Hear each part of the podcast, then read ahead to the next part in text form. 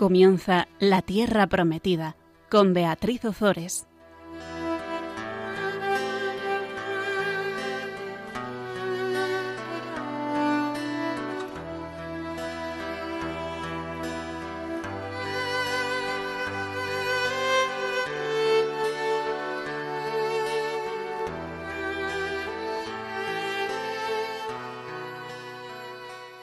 Buenas tardes, queridos amigos de Radio María. Aquí estamos un miércoles más con todos vosotros compartiendo la palabra de Dios. Tenemos una mala noticia y una buena noticia. La mala noticia, que no es tan mala, es que Fabián ya no está con nosotros. Fabián está en el seminario de Valencia y se ordenará, eh, yo creo que bastante pronto. Así que es mala, pero no tan mala porque no está con nosotros porque se va a ordenar. Y la buena noticia es que tenemos con nosotros hoy a Teresa. Teresa Fernández de Mesa. Buenas tardes, Teresa. Buenas tardes, Beatriz. Teresa es una joven estudiante de Derecho y Filosofía que viene aquí a acompañarnos, que viene a ayudarnos, que viene a leer la palabra de Dios y es un gusto tener a esta joven con nosotros porque, bueno, nos rejuvenece a todos, y además eh, pues también nos da mucha esperanza ver cómo los jóvenes eh, pues, pues vibran con la palabra de Dios. ¿No es así, Teresa? Eso es. Eso es. ¿Te parece que empecemos con una oración? Venga, vamos a invocar al Espíritu Santo. El mundo brilla de alegría, se renueva la faz de la tierra. Gloria al Padre y al Hijo y al Espíritu Santo esta es la hora en que rompe el espíritu, el techo de la tierra, y una lengua de fuego innumerable. purifica, renueva, enciende, alegra las entrañas del mundo. Esta es la fuerza que pone en pie a la Iglesia en medio de las plazas y levanta testigos en el pueblo para hablar con palabras como espadas delante de los jueces llama profunda que escrutas e iluminas el corazón del hombre. Restablece la fe con tu noticia y el amor ponga en vela la esperanza hasta que el Señor vuelva. Amén. Bueno, pues en el programa pasado vimos la muerte del rey Ahab. Vimos cómo habían pasado tres años sin guerra, pero los sirios no habían cumplido su promesa de devolver a Israel la ciudad de Ramot Galaad. ¿Qué hizo el rey Ahab? El rey Ahab decide apoderarse de ella por la fuerza con la ayuda de Josafat, rey de Judá, con el que había emparentado y con el que estaba en paz.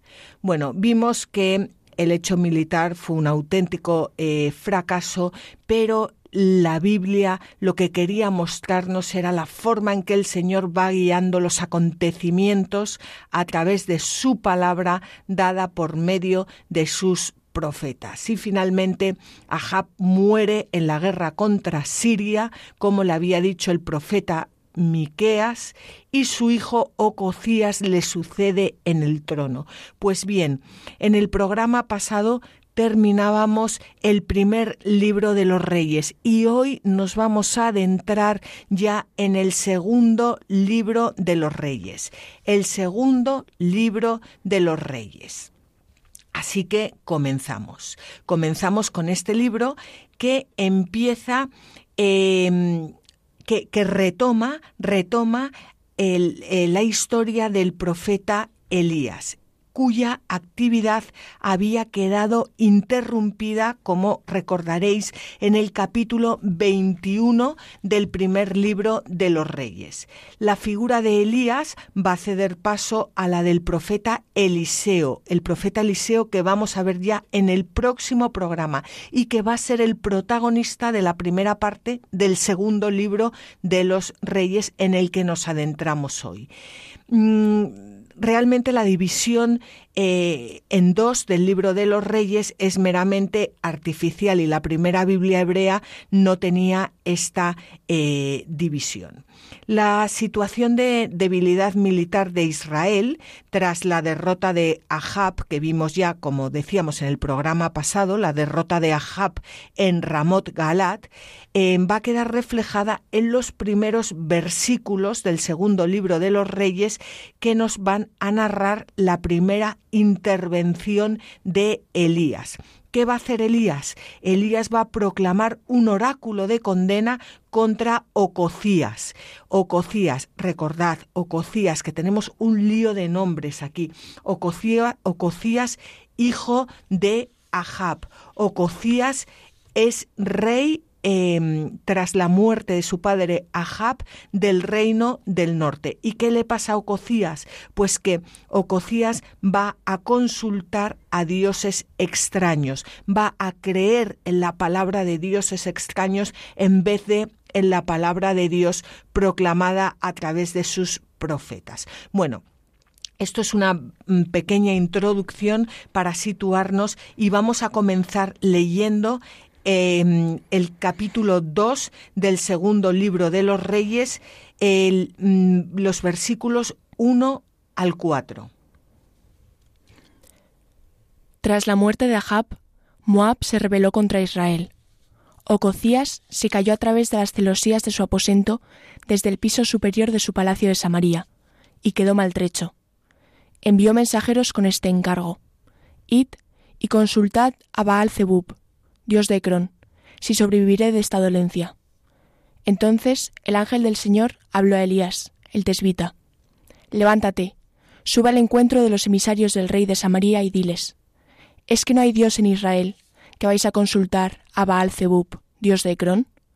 Por tanto, así dice el Señor, del lecho al que has subido no bajarás, sino que vas a morir. Y Elías subió. Bueno, Teresa, mira, yo antes de, meterme a comentar, a comentar este pasaje que me parece apasionante, pero claro, las personas que están acostumbradas a escuchar este programa pensarán que siempre me parecen apasionantes todos los pasajes. Eh, bueno, pues antes de, comenzar a, comentar este pasaje, mm, simplemente quiero traerlo al, al día de hoy y entre los jóvenes.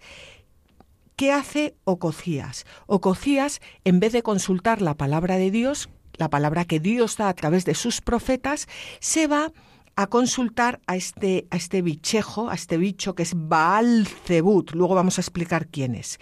Eh, es decir, en vez de consultar la palabra de Dios, se va a consultar a a, un personaje que nada tiene que ver con Dios y que además podríamos decir que es anti, anti, anti palabra de Dios, anti Dios. Y esto es algo que, que yo creo que, que, que ocurre generalmente hoy y que me gustaría que ahora nos hables de ello.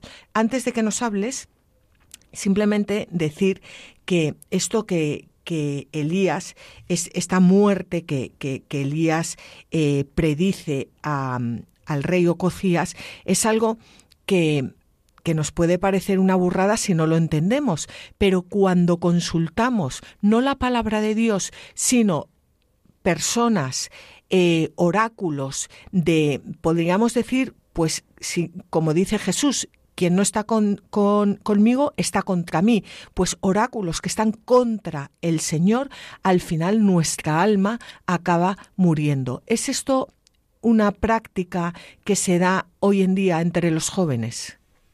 Em, la verdad es que sí. Y ahora que decías esto, se me ha venido a la mente Em, una cosa que me pasó el otro día, que estaba en, bueno, en Instagram, la red social, entonces estaba mirando pues una influencer. Entonces esa influencer contaba pues que, em, que se sentía un poco rara, que, que, tenía un poco de vacío últimamente, entonces pues que había ido, vive en, en Miami, entonces se había ido pues a un sitio a hacer yoga para adentrarse en su ser y ver qué le pasaba, porque una amiga, una amiga suya se lo había dicho, entonces nada, un vídeo contando pues toda su experiencia y dice que nada, que se sentía igual de vacía que tal, pero que creía que había mejorado un poco conociéndose a sí misma.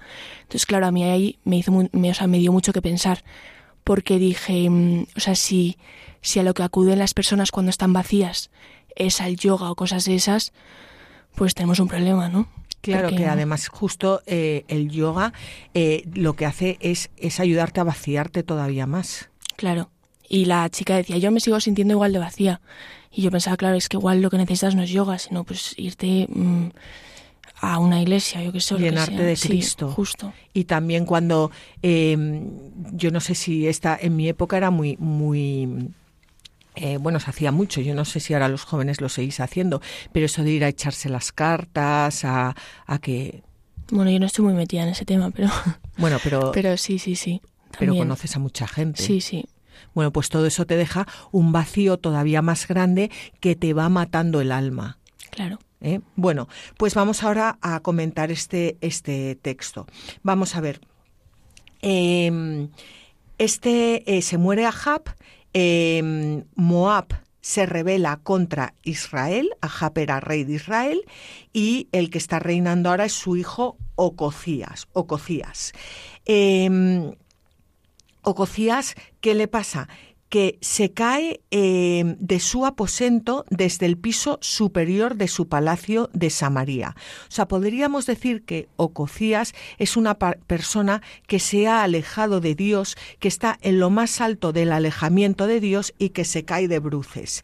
Y queda maltrecho queda maltrecho porque, bueno, espiritualmente hablando, se ha alejado de Dios y se ha dado de, de, narices. Y envía a sus mensajeros a consultar a Baal Zebul. Baal Zebul es el dios de Ecrón y quiere que es que Baal Zebul le, le, responda si va a sobrevivir a esa, a esa dolencia, a esa dolencia que tiene, esa dolencia del alma, de que se ha quedado maltrecho, de que, de que ha despreciado a los profetas del Dios verdadero. ¿Quién es Baal Zebut? Bueno, Baal Zebut, Baal significa señor y Zebut moscas. Es el señor de las moscas. Teresa, ¿a ti se te ocurriría ir a consultar al señor de las moscas? La verdad es que no. Bueno, pues a muchas personas sí. Y a ti también se te hubiera ocurrido y a mí también si no hubiéramos conocido y amado a nuestro Señor Jesucristo, que es el que, el que te aparta de todos esos moscones. Bueno, pues Eh, Baal Zebut era, eh, eh, bueno, e, era el dios, el ídolo, el, ídolo de Ecrón. Ecrón era una de las cinco ciudades de los filisteos. Los filisteos eran los enemigos del pueblo de Israel. O sea que Ococías se va a consultar a un ídolo, al dios de una ciudad de las cinco, de las cinco que son enemigas de, de Israel. Mm, y, los judíos más tarde usaron este nombre para designar al príncipe de los demonios, ni más ni menos. El texto griego dice Belzebul, que significa Baal, ya no de las moscas, del estiércol.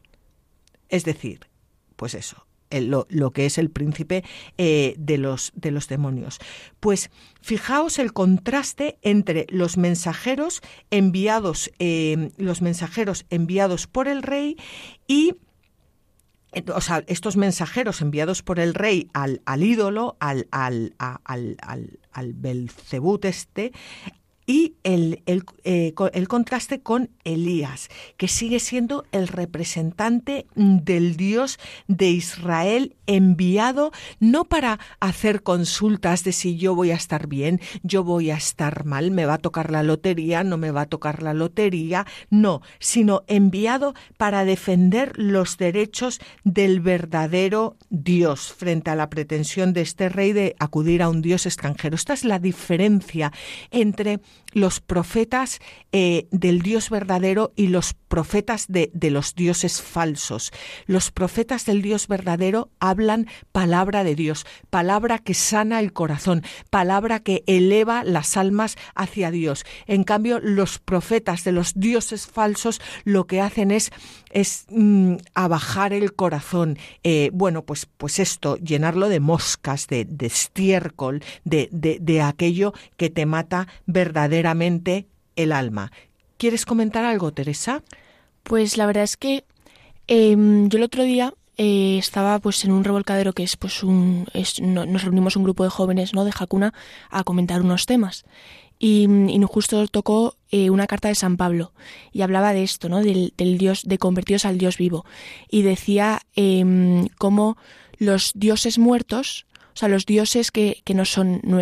el dios vivo, son los dioses muertos, son aquellos que podemos ver, como los astros, como Júpiter, Saturno, ¿no? Los dioses de, de los griegos antiguos. Em, son dioses que podemos ver, pero están muertos. En cambio, nuestro dios vivo, ¿no? El, vamos, eh, Dios, eh, no le podemos ver, pero, pero está vivo, ¿no? Entonces ahí explicaba un ejemplo que a mí me encantó, que era em, pues como un niño en el vientre de su madre. Cuando está creciendo, Em, coge vida, ¿no? sea, la madre le da vida pues a través de, del cordón umbilical, ¿no? Recibe esa vida, recibe el calor a través de, de su vientre.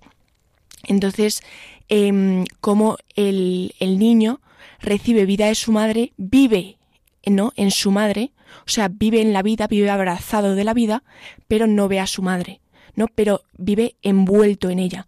Pues lo mismo nos pasa con Dios, ¿no? No, o sea, nuestro Dios es un Dios vivo al que no vemos como esa madre, pero vivimos en el abrazo de la madre pues qué, qué comparación tan, tan bonita. Y en cambio, los otros dioses, pues son esos dioses que no te dan calor, porque un astro, hombre, a mí mucho calor, bueno, el sol sí, o sea, no, pero es un calor exterior. Pero quiero decir, una piedra, un tal, no, no te dan, no te dan ese calor de vida, de, de, de, de, de alimento, no te alimentan el alma. ¿No? Claro.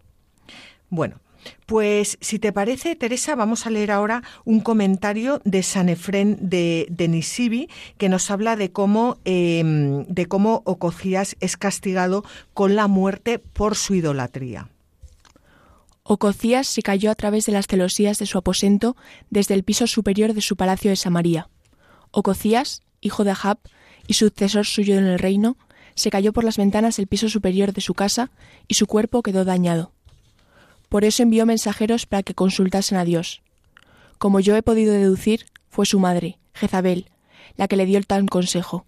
Y esto es creíble, pues hasta el final de su vida había dominado a sus hijos Ococías y Joram, lo mismo que antes había hecho con su marido Ahab. Este mandato de Ococías, lo mismo que sus otras acciones y las gestas de su hermano, la dureza de sus corazones respecto a la adoración de sus ídolos y las muertes tristes de ambos, responden perfectamente con la mala y depravada intención de su madre Jezabel. Por tanto, Elías, que había escuchado la advertencia del ángel sobre lo que hacía Jab, acudió a los mensajeros ordenándoles, por la palabra de Dios, que regresaran a su amo y le anunciaran la salida de este mundo, porque había rechazado al Señor y se había convertido al dios de Cron, esperando que lo curara. Ahí está, se había convertido al dios de Cron esperando que le curara y cuando uno intenta encontrar su sanación eh, fuera del Dios vivo, pues al final acaba, acaba, acaba mal, acaba con, eh, matando su, su, espíritu, su alma. Em, Vamos a ver, aquí habla de eh, Jezabel. Jezabel es que ya la hemos visto en programas anteriores. Jezabel era un bicho, un bicho, era mal, no mala, era malísima, malísima, malísima.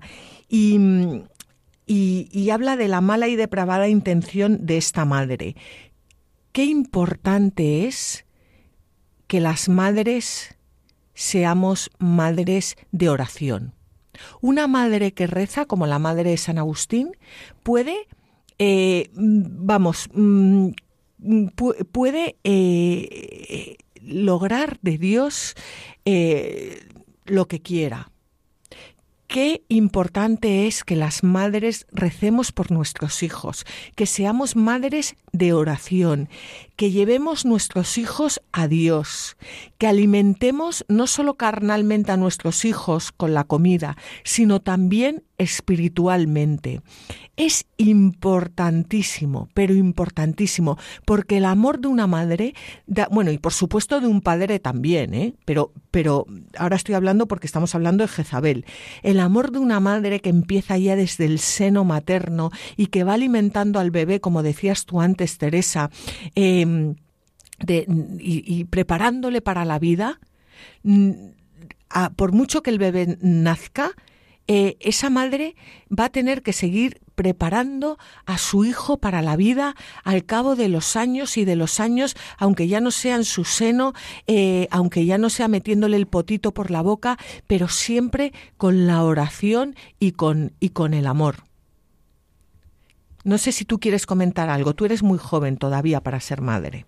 Sí, la verdad es que sí, pero, pero nada. Pero entiendes el, la necesidad de, del amor de, de, una madre, ¿verdad? Sí, sí, sí. ¿Y cuántos, en, en, en las personas de tu edad, cuántas heridas hay por, por, por vivir eh, pues, pues situaciones de los padres dolorosas? Sí. En las que mm, precisamente lo que no se derrama es, es amor el amor. de madre, sí. ¿Verdad? Bueno, pues vamos a continuar eh, leyendo los versículos 5 al 8 del, del, del capítulo 2 eh, del segundo libro de los Reyes. Los emisarios volvieron a Ococías y éste les preguntó, ¿Por qué os volvéis? Le respondieron, Un hombre ha venido a nuestro encuentro y nos ha dicho, Id, volved al rey que os ha enviado y decidle, Así dice el Señor, ¿Es que no hay Dios en Israel que tú mandas a consultar a Baal Zebub, Dios de Cron? Por eso, del lecho al que has subido no bajarás, sino que vas a morir. Él les preguntó, ¿Qué aspecto tenía el hombre que ha ido a vuestro encuentro y os ha dicho eso? Le contestaron, Era un hombre con una zamarra de piel y un cinturón de cuero ceñido a la cintura. Él exclamó, Era Elías, el tesbita. Bueno, antes de comentar este texto, quiero pedir perdón porque yo estaba todo el rato diciendo que es el capítulo 2 el que estamos leyendo, pero estamos leyendo el capítulo 1 del segundo libro de, de los Reyes. Bueno, pues eh, los emisarios vuelven a, a Ococías eh, tras encontrarse con Elías y eh, Ococías les dice que por, qué, que por qué se han vuelto, porque se han dado la vuelta. Eh, y, y, le dicen que es porque se han encontrado con Elías y que eh, y que, que, bueno pues que, que ha dicho que, que si no que si no hay otro eh, que si no que si Israel no tiene Dios como para ir a consultar a los reyes de los países vecinos y encima enemigos y le anuncia su muerte. Y aquí viene una cosa muy interesante y es que eh, Ococías les pregunta que qué aspecto tenía ese hombre. Y ellos le contestan que era un hombre con una zamarra de piel y un cinturón de cuero ceñido a la cintura. Y Ococías enseguida sabe que ese hombre era Elías el Tesbita. Esto, fíjate Teresa, es algo que a mí me llamó mucho la atención cuando estaba preparando el programa porque eh, tú imagínate que tú, tú vas a un sitio, ¿no? Y entonces te encuentras con alguien y, dicen, ha venido, eh, eh, nos han dicho esto y, preguntan, ¿y quién os lo ha dicho? Y dicen, bueno, pues era una chica joven, te describen y dicen, era Teresa. O sea, eh, qué maravilla, quiero decir, que Elías, por una mera descripción, por una mera zamarra de piel y un cinturón de cuero ceñido a la cintura, eso sirva para que el rey sepa que es Elías. O sea, eso significa mucho, significa que era un hombre austero, que era un hombre que lo que le importaba era predicar solo la palabra de Dios, que no estaba adornado, que no estaba eh, con cosas del mundo, con, con, con, grandes, pues, pues como iría el rey, imagínate que llevaría de todo encima. O sea, ¿no te encantaría a ti que por una simple descripción eh, la gente supiera que eres tú, pero por una descripción así, no por una descripción de Iba? Claro. ¿Eh? Sí, o sea, por una descripción de sencillez o de lo que, o sea, de características pues muy buenas, pues claro que me encantaría, ¿no? Por supuesto. Bueno, pues el sí, porque la pregunta es eh, ¿qué, ¿qué, descripción tienen que hacer de uno para que el otro te identifique? Sí. ¿Sabes? Si esa que va por ahí, que, que, lleva el pelo teñido de rojo, azul, verde, negro, eh, bueno, pues entonces eso pues será, pues ya enseguida sabrá uno que es esa, ¿no? O, o una que va, pero que hablen de, de, de, de, una persona, pues sí, esa que que nunca habla de más, que se viste modestamente o que y, que digan, ah, es fulanita. Pues qué bonito resulta eso, ¿no? es que sí. Bueno, pues el vestido y, el, y este cinturón de, cuero de Elías eh, son semejantes a qué? ¿A, ¿A qué, Tere? ¿A la zamarra de quién? De San Juan Bautista te recuerda nada más leerlo, ¿verdad? Bueno, estos son dos grandes predicadores que predicaban penitencia, pero predicaban penitencia no solo con la boca de penitencia, penitencia, sino también con las obras, de palabra y de obras.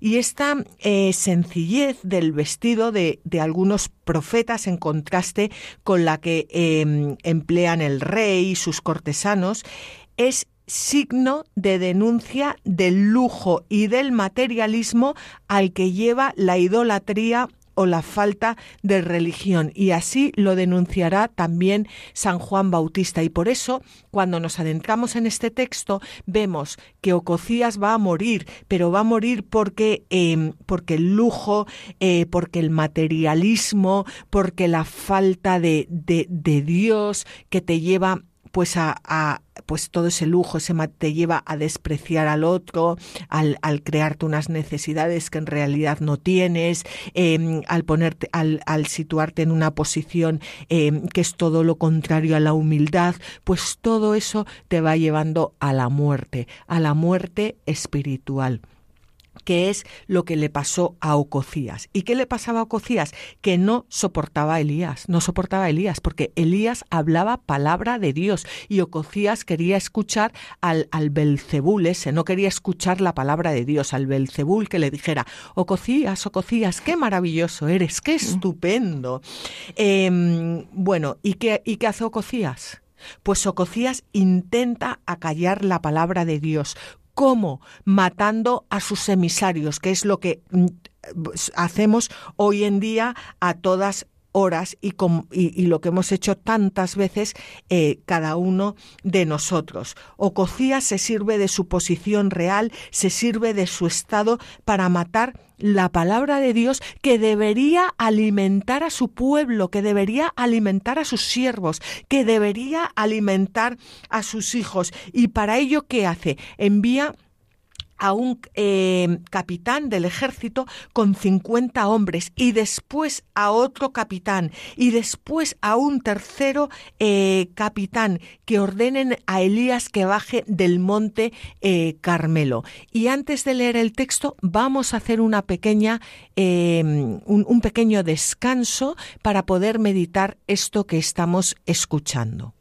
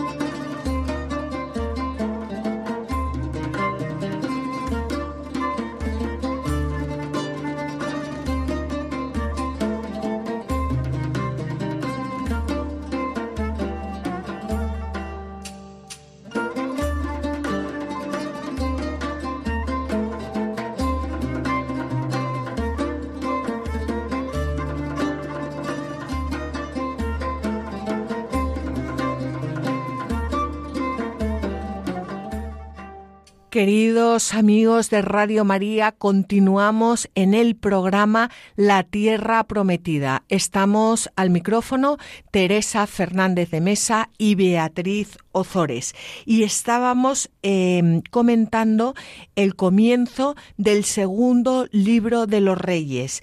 Comentábamos cómo Ococías, Ococías, hijo de Ahab, eh, rey de, de, Israel, rey del norte, de rey del norte, quiere acabar con Elías porque no le soporta, porque Elías habla la palabra de Dios y Ococías no quiere escuchar la palabra de Dios, prefiere escuchar la palabra de esos reyes, de los de los países vecinos, eh, de los países enemigos, que le van a decir lo que él quiere oír y no quiere ponerse frente a la verdad, frente al Dios de Israel, frente a la palabra de Dios. Y por eso eh, Ococías va a enviar a unos capitanes del ejército para hacer mm, venir a, a Elías y con, el fin, por supuesto, que no puede tener otro fin, de acallar a Elías, de matarle, de acabar con la palabra del Dios verdadero. Vamos a, vamos a leer estos eh, versículos, que son los versículos 9 al 15 del eh, segundo del capítulo 1 del segundo libro de los Reyes. Y envió hacia él a un capitán de cincuenta, con sus cincuenta hombres que llegó a su presencia. Él estaba sentado en la cima del monte. Aquel le dijo, Hombre de Dios, el rey ha ordenado que bajes. Respondió Elías y dijo al capitán de los cincuenta, Si soy hombre de Dios, que, que baje fuego del cielo, y te devore a ti y a tus cincuenta. Entonces bajó fuego del cielo, y le devoró, a él y a sus cincuenta. El rey volvió a enviar hasta él a otro capitán de cincuenta con sus cincuenta hombres, y éste le dijo, Hombre de Dios, esto ordena el rey, baja de la montaña. Respondió Elías y les dijo, Si soy hombre de Dios, que baje fuego del cielo y te devore a ti y a tus cincuenta. Entonces bajó del cielo un fuego divino y le devoró, a él y a sus cincuenta. El rey volvió a enviar a otro capitán de cincuenta, el tercero con sus cincuenta. Llegó este tercer capitán de cincuenta, se puso de rodillas ante Elías y le suplicó diciendo, Hombre de Dios, ten compasión de mí y de esos cincuenta siervos tuyos. El fuego bajado del cielo ha devorado a los dos primeros capitanes de cincuenta y a sus respectivos cincuenta. Ahora ten compasión de mi vida. El ángel del Señor dijo a Elías, Baja con él, no le tengas miedo. Bueno, es, precioso este pasaje. Es precioso porque em, este, este em, Ococías em, envía a tres tres capitanes. El primero le dice hombre de Dios como riéndose de él y, y, esa soberbia es fulminada por el fuego de Dios. El segundo se vuelve a reír de él, hombre de Dios, y esa soberbia es fulminada. Y en cambio el tercero se pone de rodillas y le suplica. Es un, es un texto eh, precioso. ¿Dónde estaba Elías? Elías estaba en la cima del monte, del monte Carmelo. Y ellos Em, lo, que, lo que quieren es, eh, lo que ordenan es bajar a Elías, al hombre de Dios, del, del monte Carmelo. Eh, ¿Por qué está en la cima? El, cuando hablamos de estar en la cima de un monte es que estamos junto a Dios. Cuando se baja del monte es que nos abajamos al mundo. Lo que Ococías quiere es que Elías deje de hablar palabra de Dios y se baje al mundo, matando su espíritu, ese espíritu que proclama la palabra em, de Dios. Bueno, pues este, este, episodio que acabamos de leer es el que parece estar latente en esa celosa intervención de Santiago y Juan. Eh, ¿Te acuerdas, Teresa, esa intervención de Santiago y Juan ante la falta de acogida que, em, que se le dispensó a, Jesús en, en, el pueblo eh, samaritano y decían Santiago y Juan, Señor, ¿quieres que ordenemos que baje el fuego y se cargue a todos estos? Pues, pues este, eh, pues viene, viene de aquí, de ese, ese espíritu de, de celo eh, por el Señor. Bueno, Elías no obra por iniciativa propia. Elías, esto es muy importante que lo repitamos una y otra vez, es un profeta, se apoya en la palabra de Dios, habla palabra eh, de Dios. Y esa actitud humilde del último eh, jefe militar enviado, que no ordena, sino que suplica al, profeta, hace que su misión eh, tenga éxito. Y dice Tomás de Kempis, dice em, en la imitación de Cristo, cuando un hombre se humilla por sus defectos, entonces fácilmente aplaca a los otros y sin dificultad satisface a los que lo odian. Dios defiende y libra al humilde, al humilde ama y consuela, al hombre humilde se inclina, al humilde concede gracia y después de su abatimiento lo levanta a gran honra. Pues es precioso porque eh, este tercero está cumpliendo su trabajo porque es un enviado del rey Ococías, pero lo hace con humildad. Lo hace suplicando a Elías. Lo hace sabiendo que Elías habla en nombre del Dios de Israel. Y entonces su misión tiene éxito. Es, bueno, es, es, es impresionante. Y vamos a leer un eh, comentario de San Cesario de Arles. Si lo consideráis bien, queridísimos hermanos, sabéis que no solo el pueblo judío cayó por la soberbia, sino también aquellos dos capitanes perecieron por la misma debilidad. Con gran soberbia y arrogancia, sin ninguna humildad, se presentaron ante, delante del santo Elías y le dijeron, Hombre de Dios, el rey te llama. Y porque no le rindieron el honor debido como a un anciano, ni la reverencia como a un profeta, el Espíritu Santo habló por la boca del profeta, y los fulminó con un golpe venido de los cielos. Sin embargo, el tercer capitán, que vino con gran humildad y contrición, como es debido, y le suplicó con voz compungida, no sólo mereció liberarse del castigo, sino también consiguió que el santo Elías se dignara presentarse ante el rey. Todo esto, queridísimos hermanos, se hizo por la salvación de todo el pueblo, pues el piadoso y misericordioso Señor golpeó a algunos para que todos fueran curados. Bueno, yo de aquí saco dos cosas que me gustaría comentar. Una es cómo el Antiguo Testamento te enseña a abrir tu corazón al Nuevo. Elías hablaba, em, hablaba palabra de Dios, pero en la historia de la revelación, em, la revelación no había llegado a su plenitud. Jesucristo todavía no había venido, no había muerto y no había resucitado pero el Antiguo Testamento te va enseñando para todos aquellos nosotros que, aunque vivimos en el Nuevo Testamento, muchas veces actuamos como hombres del Antiguo Testamento, cómo debemos acoger a Jesucristo en nuestro corazón. Y no es con la actitud de los dos primeros capitanes, eh, llenos de soberbia, sino que es con la actitud humilde del tercero. Pues, em, o sea, esto es así sobre todo porque muchas veces, volviendo a lo del Dios vivo, ¿no? Que decíamos antes, pues cuando, cuando quieres vivir en ese Dios vivo, eh, bueno, yo creo que muchos de nosotros vivimos en el Dios muerto, ¿no? Eh, creemos que está vivo nuestro corazón, pero está muerto en realidad, ¿no? Estará muerto como, como esos dos capitanes. Entonces el último capitán, em, que es el que se, se impregna de Dios, ¿no? Se llena de Dios, eh, pues esa forma de, de, de también es pues cuando tú, o sea, cuando tú te llenas del Dios vivo, todas esas fuerzas no salen de ti, ¿no? Ese, ese mm, humillarte ante Dios, pues no sale de ti, sino de la fuerza que tiene Dios cuando vive en tu corazón. ¿No? Sí, claro que sí. Sí, y tú, tú ves en el Antiguo Testamento esa preparación para acoger el, el misterio pascual de nuestro Señor Jesucristo. Sí se ve, se ve, se, se, se ve como, como, estos textos.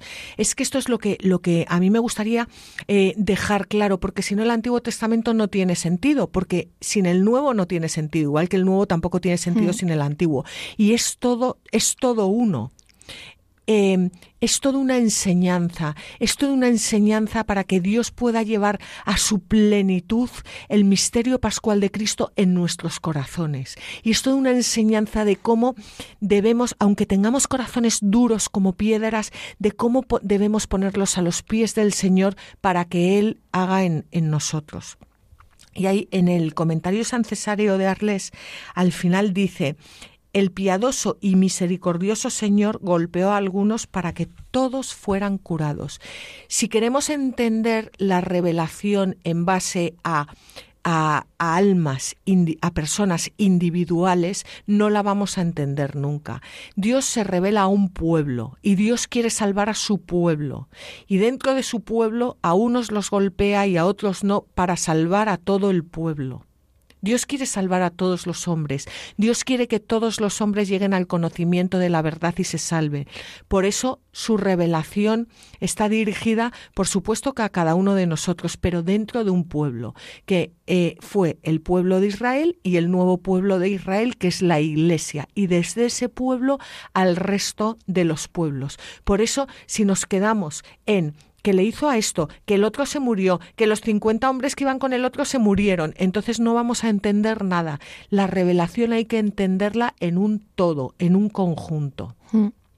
Y siempre iluminados por el misterio pascual de nuestro Señor Jesucristo, porque todo confluye en Él.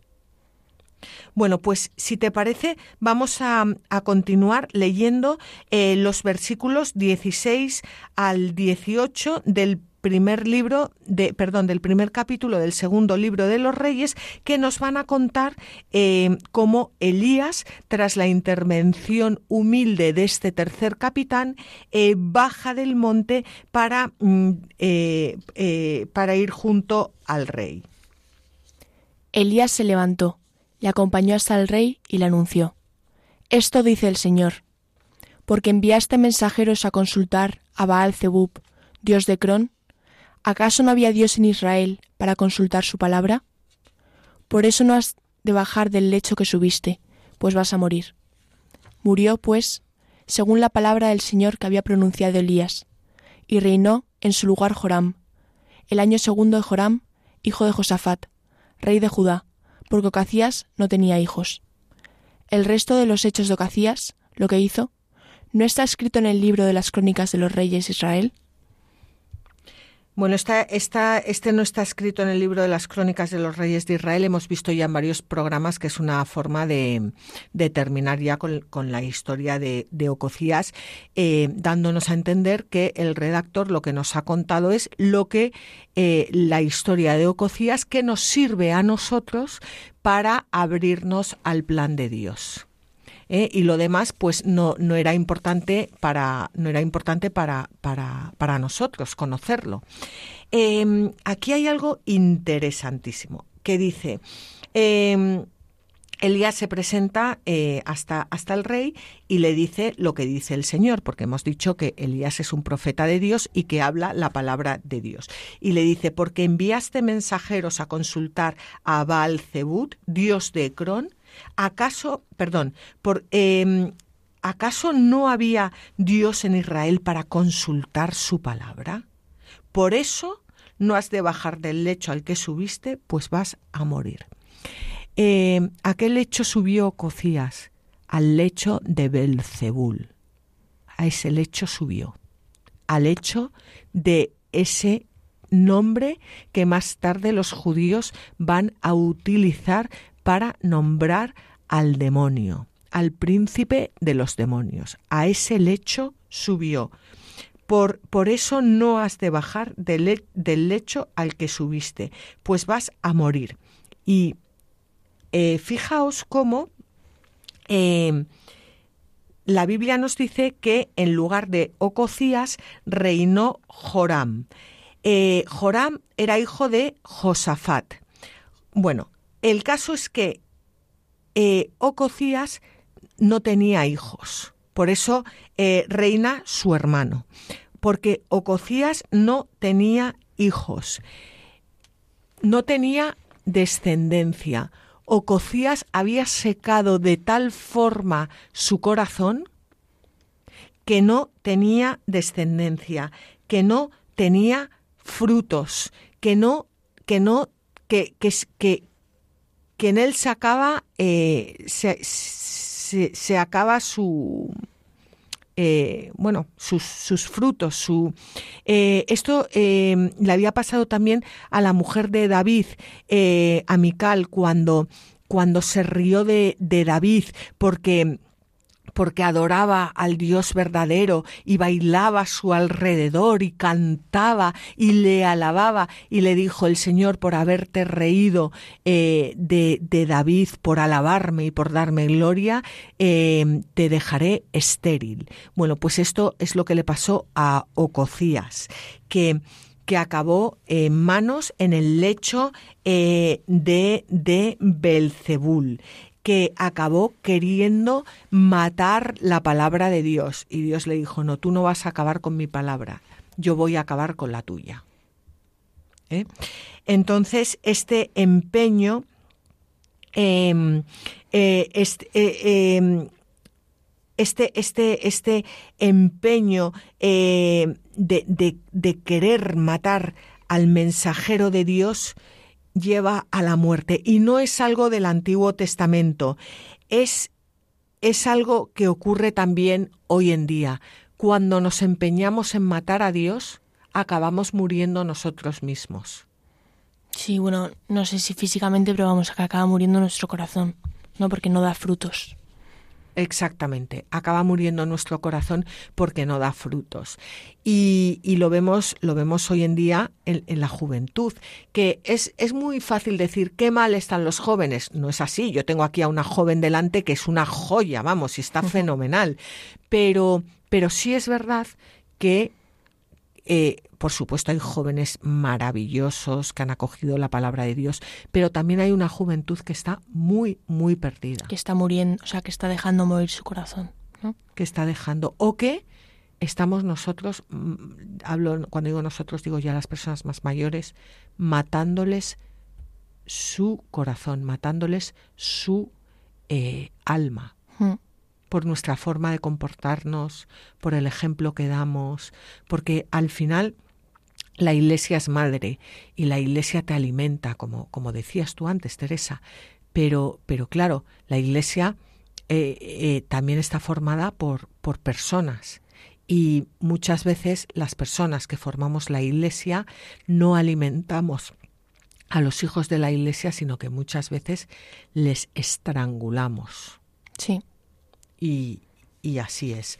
Vamos a, vamos a leer, si te parece, un comentario de San Efrén de, de Nisibi sobre los sucesores de Ococías. Después de la muerte de Ococías, puesto que no tenía ningún hijo que pudiera heredar el reino, le sucedió su hermano Joram, pero no porque lo prescribiera ninguna ley al respecto, sino porque esa era la costumbre desde hacía algunos años. En efecto, no existía razón alguna entre los reinos judíos por la que, excepto por disposición divina, el imperio fuese adjudicado a la estirpe de David, y de esta manera la dignidad regia se transmitía de padres a hijos, o a sus consanguíneos, pero solamente una vez se había rechazado esa sucesión cuando, en tiempos de la esclavitud babilónica, Jeconías fue deportado a Babilonia, y entonces su padre Cedías fue coaccionado a asumir en su lugar la administración de la República. Bueno, pues lo que nos quiere decir San Efren de es lo que hemos estado comentando, em, que, que Ococías eh, no, no tenía hijos y por eso le sucede su hermano Joram y que este texto leído espiritualmente quiere decir que Ococías no dio ningún fruto en su vida. Bueno, estamos ya al final del programa. Yo no sé si nos quieres hacer algún comentario, Teresa, de lo que te, de, lo que te ha parecido a ti este programa o qué has aprendido, que nos ayudará a todos. Eh, pues a mí la verdad es que lo que más me sorprende todo esto es que, eh, bueno, yo que no tenía ni idea del Antiguo Testamento, ¿no? Pero cómo es súper aplicable a, la vida del día a día. Como todas estas cosas que en realidad parecen una barbaridad porque dices entre guerras, el otro que mata tal, no sé quién que se muere porque Dios le ha dicho que no sé qué, pero que, que, mm, que bien, bien vivido, ¿no? Y, y, o sea, que la palabra está viva y que es súper aplicable a hoy en día, que muchas veces decimos que es atemporal, pero no nos lo creemos de verdad, hasta que no lo vemos. Claro. Pues qué gusto, qué gusto y ojalá pudiéramos llevar esto también a todos, a todos los jóvenes, que no es que os dediquéis a, leer la, palabra de Dios y bueno, sobre todo no es que os dediquéis a leer el Antiguo Testamento. Y tenemos aquí a Teresa que está en segundo de Derecho con Filosofía, un doble grado, em, eh, una estudiante maravillosa, aprueba toda aprueba todo, estudia muchísimo, pero Antiguo Testamento poco. Poco. Así que mm, eh, es un gusto eh, saber que, que, bueno, cómo ha aprovechado este programa y cómo se ha adentrado en el Antiguo Testamento con la esperanza de, de poder llevar el Antiguo Testamento a todos los jóvenes que, como decías, Teresa, es palabra viva y eficaz. Y Dios está vivo y la palabra es atemporal. Eso es. ¿Eh? Bueno, pues muchísimas gracias, Teresa, por haber estado con nosotros en este programa y muchísimas gracias a todos eh, nuestros oyentes. El próximo programa será dentro de 15 días, el 30 de noviembre, y os esperamos em, a todos. Sabéis que podéis escribirnos al mail la, eh, la tierra prometida arroba radiomaria.es. Eh, también podéis escuchar los programas en el podcast de Radio María y en el blog latierraprometida.es. Os metéis en Google y ahí ponéis la tierra, eh, la tierra prometida.es y aparece un blog en el que tenéis todos los programas eh, por orden, no solo de Radio María, sino eh, también otros programas que, bueno, pues que he ido haciendo a lo largo de los años y mm, que son todos eh, siempre de la palabra de Dios. Si queréis podéis también pedir el programa en el teléfono 91 822 80 10. Y como siempre, os animamos a que cojáis vuestras Biblias y no dejéis de leerlas, meditarlas y rezarlas, porque en los libros sagrados el Padre que está en los cielos sale amorosamente al encuentro de sus hijos para conversar con ellos.